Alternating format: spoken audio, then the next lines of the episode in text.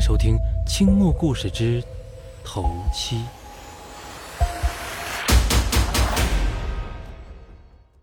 第三集。阿东吓呆了，他认识这些虫子，虫子身上诡异的暗红色让他认出了这是蛊虫。阿林真的被人下了蛊了，那他自己知道吗？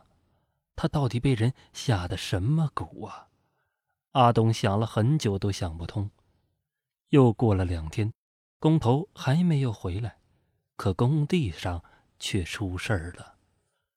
一个抹泥的小工死了，那个小工才十六岁，死得很奇怪，全身都没有伤口，可是皮肤却异常的白，手腕和脚踝处有几个好像是蚊子包的红点点，可却比蚊子大得多。警察来抬尸体走的时候，离阿东很近的一个警察说道：“哎，又是这样，真邪门啊！”虽然声音很轻，可阿东还是听见了。阿东觉得自己的汗毛都竖了起来。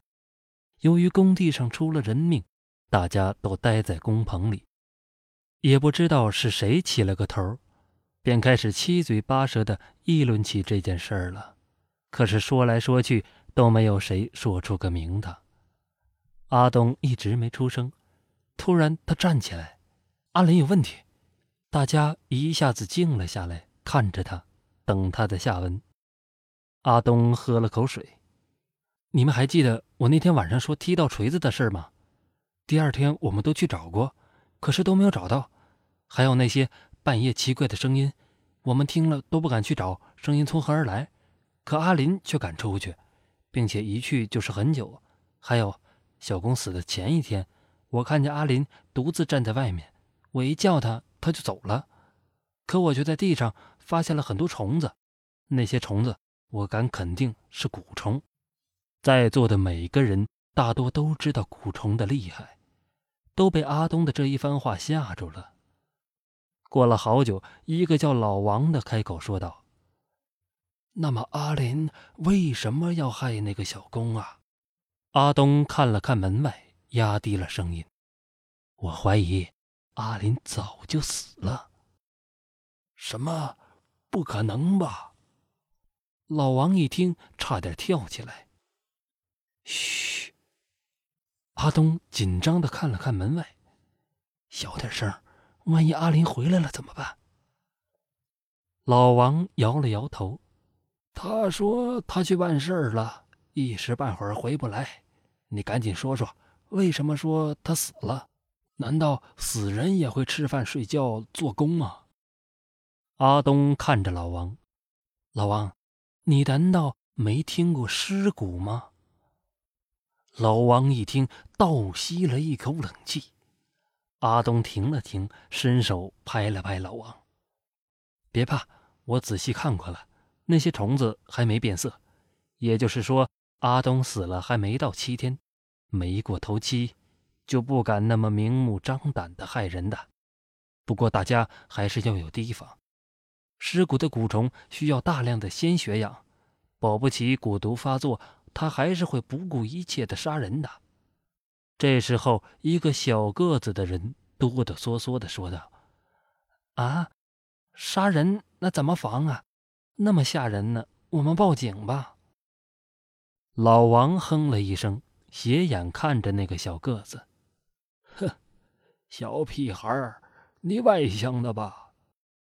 那个小个子点点头。老王冷笑一声，哼，难怪会说出这样的笑话。报警？你认为警察不知道那个小工怎么死的吗？这些中蛊毒死的人。警察是不会管的，只是例行公事一下罢了。那小子更害怕了。那那怎么办呢？难道等死啊？阿东拍了拍他：“没事，别怕，没那么恐怖的。蛊虫还没养成呢，头七没过，他就没本事见人就杀的。你晚上十二点之后就别出门了。一会儿我去和厨房那边说一下。”猪血什么的就别买回来做菜了。老王这个时候又说话了：“阿东啊，要不你去找你大姨过来，这样下去不是办法呀。谁也不知道阿林死了几天了，一旦要是过了七天，我们可就倒霉了。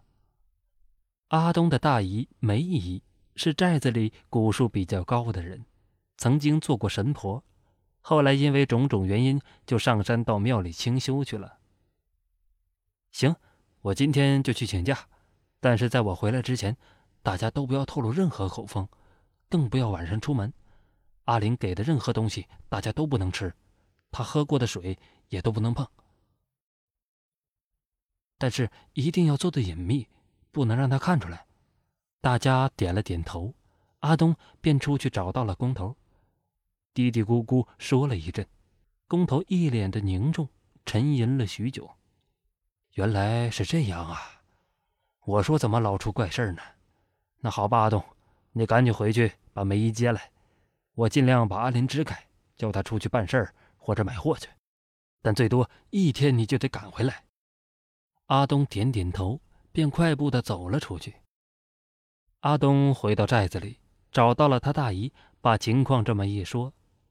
梅姨一边抽烟一边说道：“嗯，这确实是尸骨。”但是谁会把尸骨下到健康的活人身上呢？这不是害人吗？阿东啊，这个阿林都去过什么地方，做过什么事情吗？去过什么地方我不知道。他是外乡人，自己找到工头说要找事做，工头就把他留下了。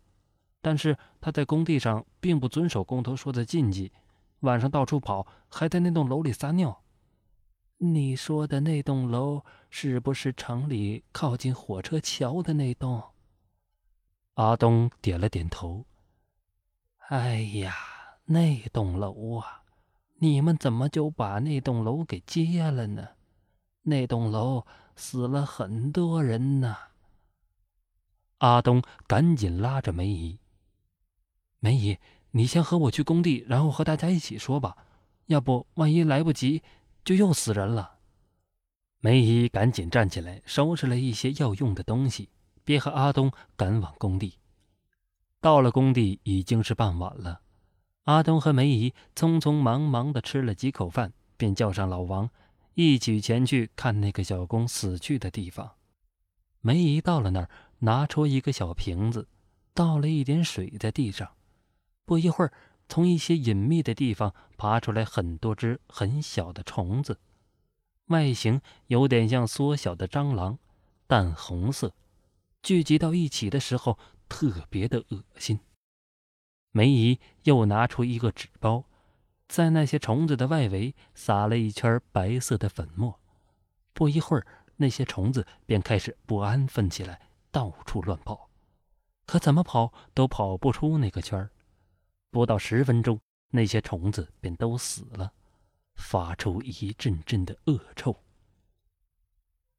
欲知后事如何，咱们下回接着说。